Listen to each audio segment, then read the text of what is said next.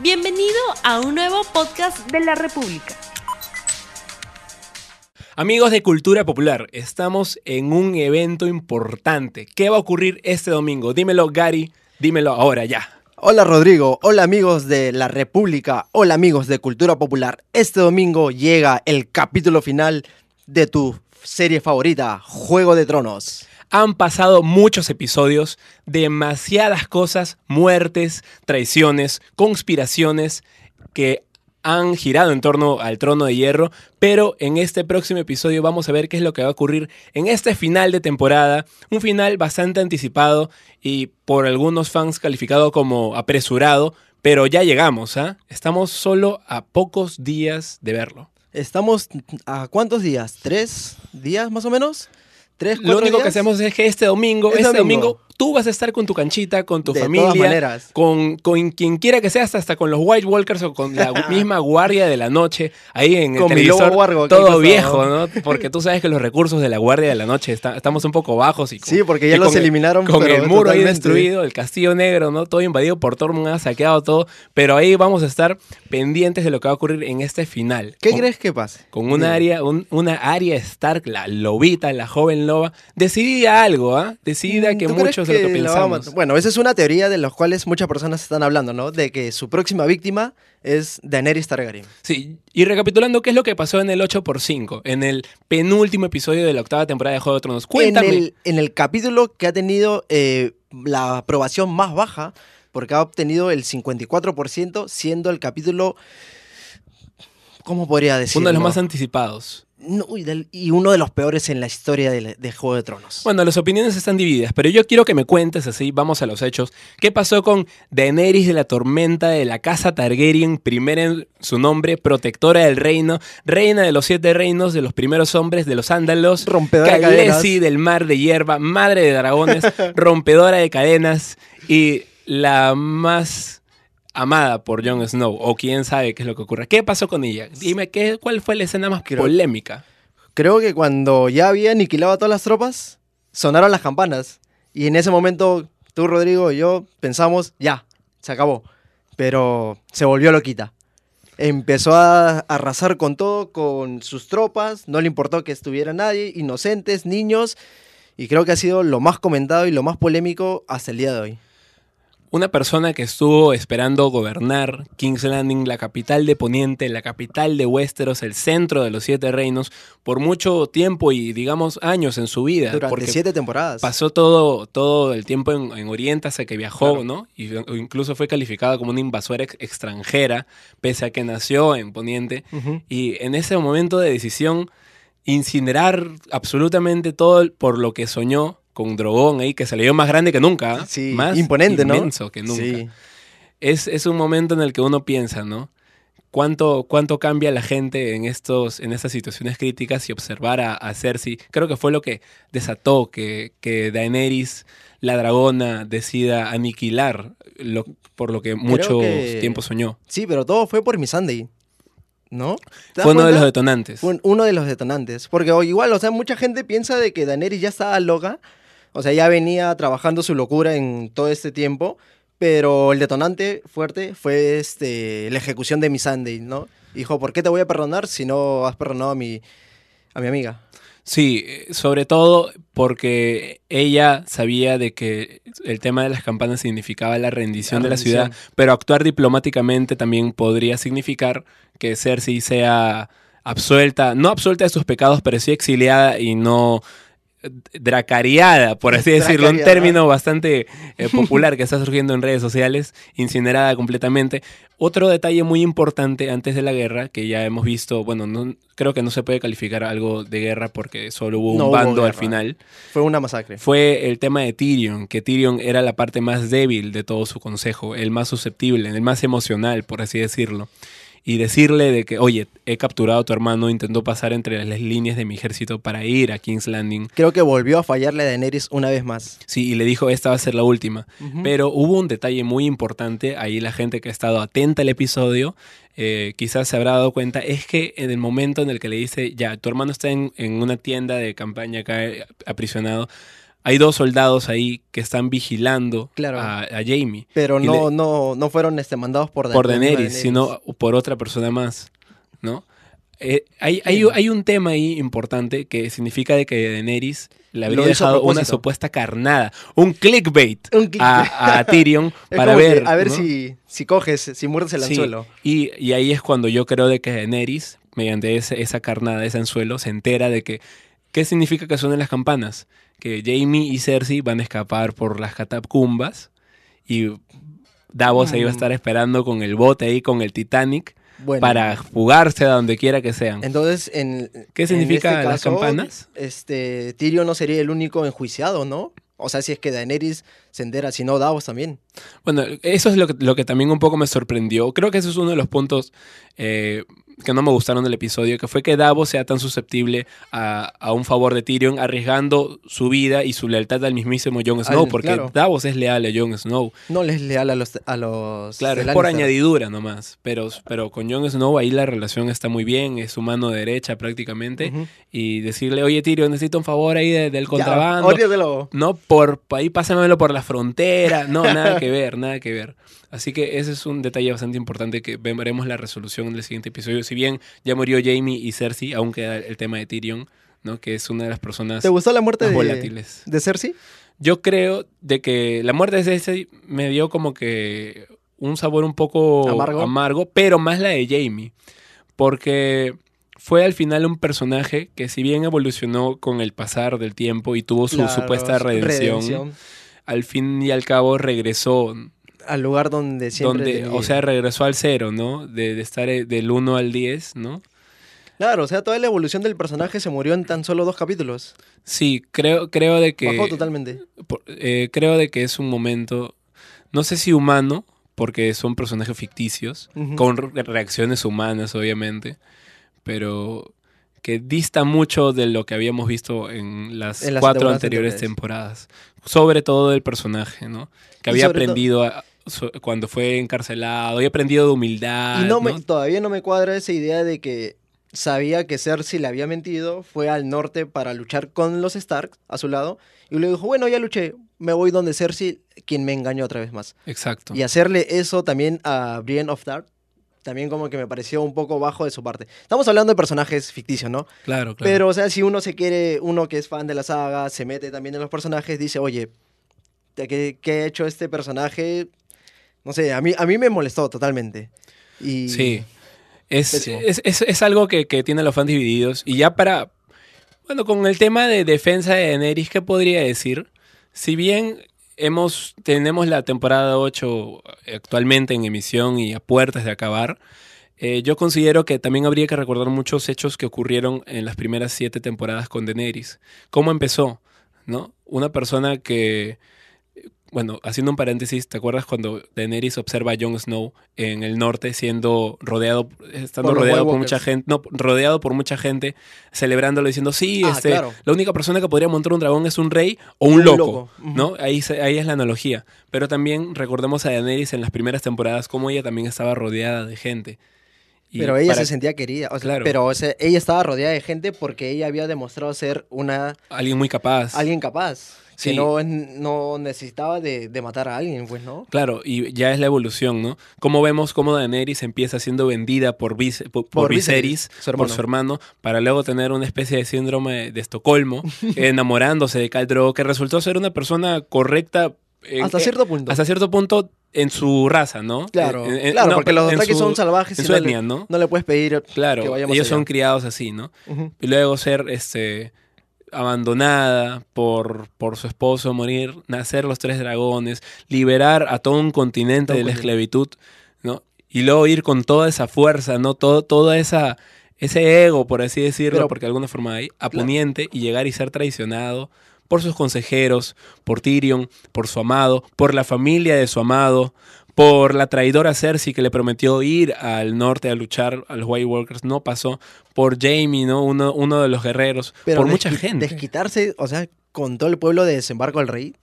Yo creo que ahí inocentes. entra, ahí entra la analogía de la historia Targaryen. Por Con- ejemplo, mira, hay muchas personas que justifican el accionar de Daenerys con su evolucionar en, las, en, en estas temporadas y que dice, no, pero Daenerys ha quemado gente. Sí, pero las ha quemado cuando les ha dado oportunidad.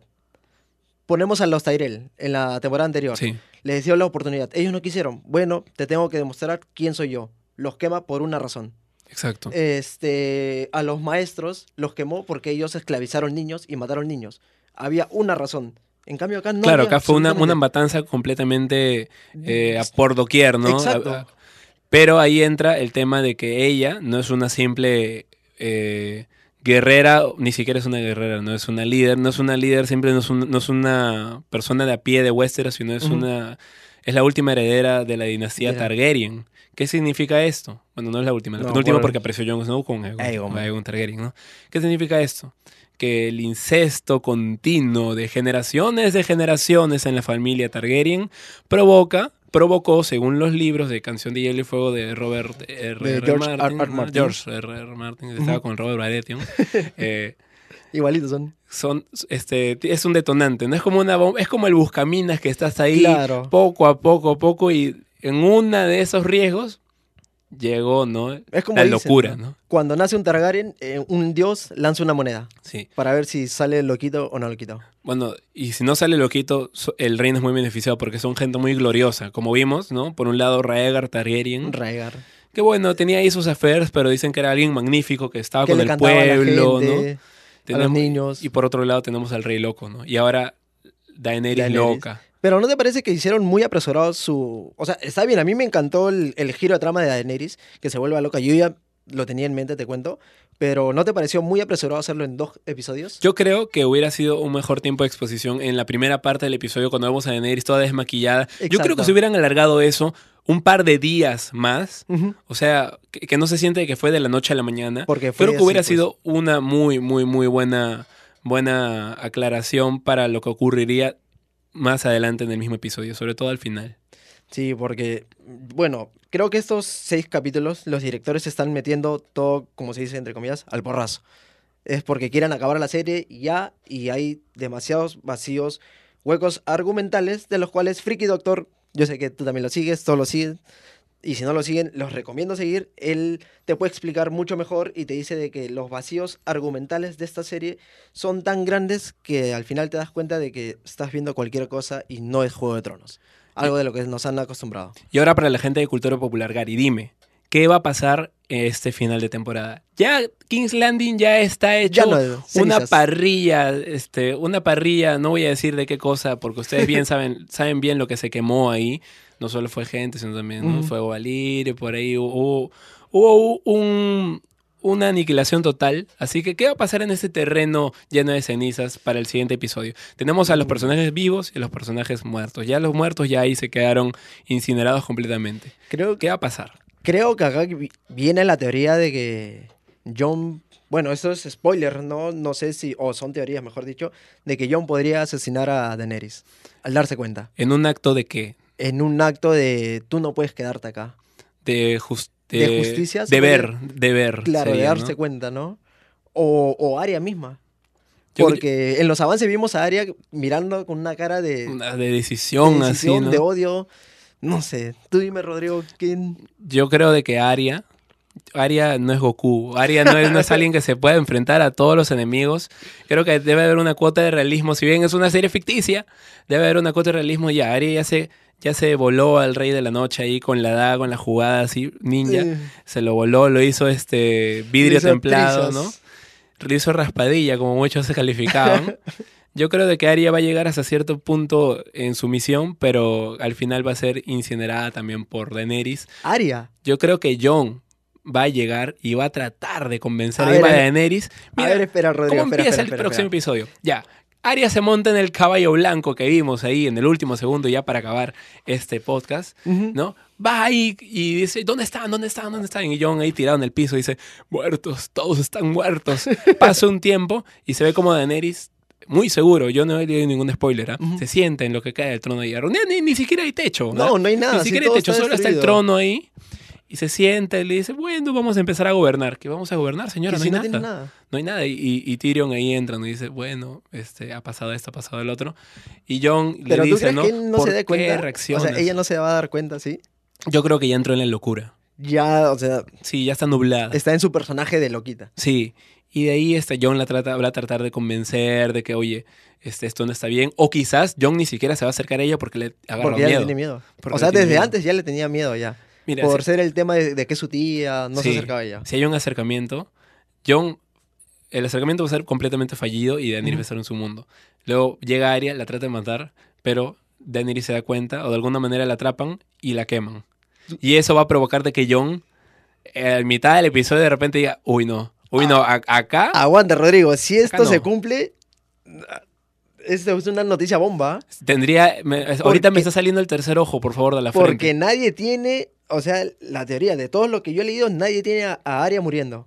Absolutamente nadie. Yo, yo creo de que Arya, bueno, ya se negó a ser la esposa de, De Gendry. de, de Gendry, Ujú.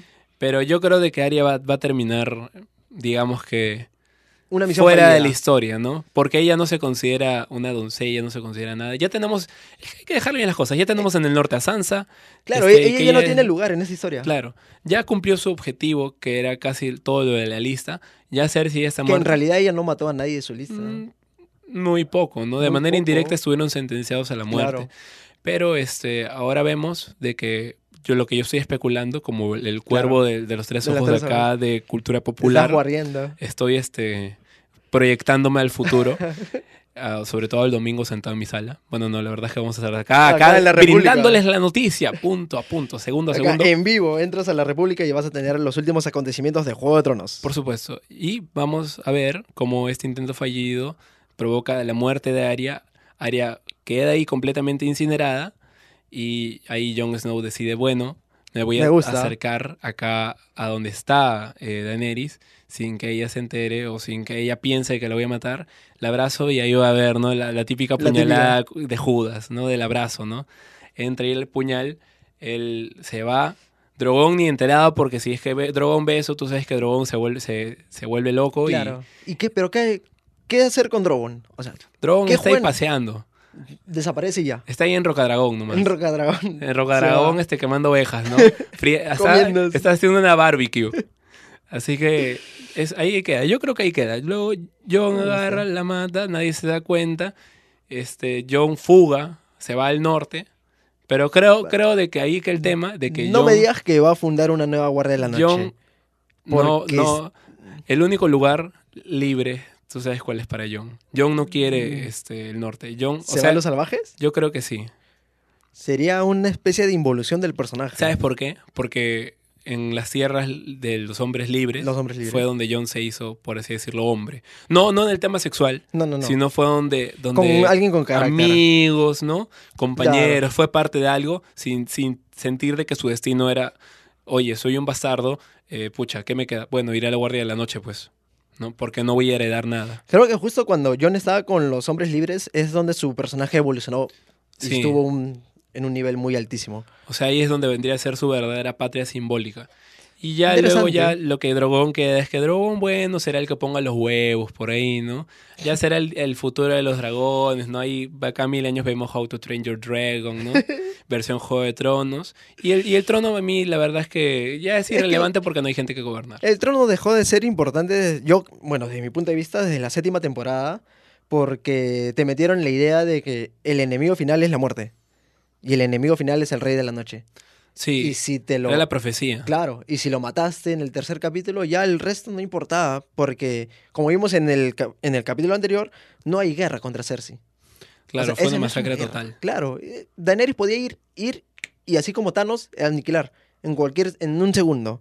Y eso, esto no te puede, eso no puede ser la última batalla, creo yo.